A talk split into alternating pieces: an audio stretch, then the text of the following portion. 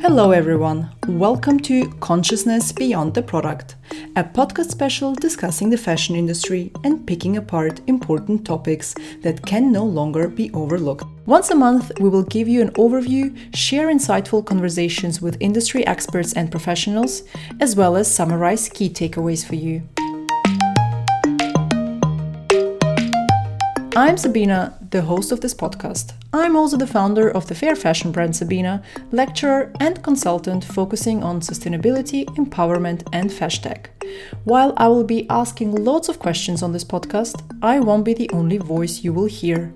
We are excited to share this platform with a diverse selection of industry opinion leaders and are looking forward to hearing their thoughts on the topics we will discuss. So, why consciousness beyond the product and why now? September is notorious for being Fashion Month. It's usually where numerous industry leaders get together attending fashion shows in cities across the world. But this year, it's a little different.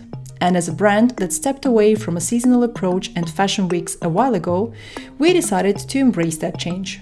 Over the last few months, our team has been brainstorming what we can contribute as a sustainable fashion brand to our community something that goes beyond the product and can benefit everybody. And that's how this project was born.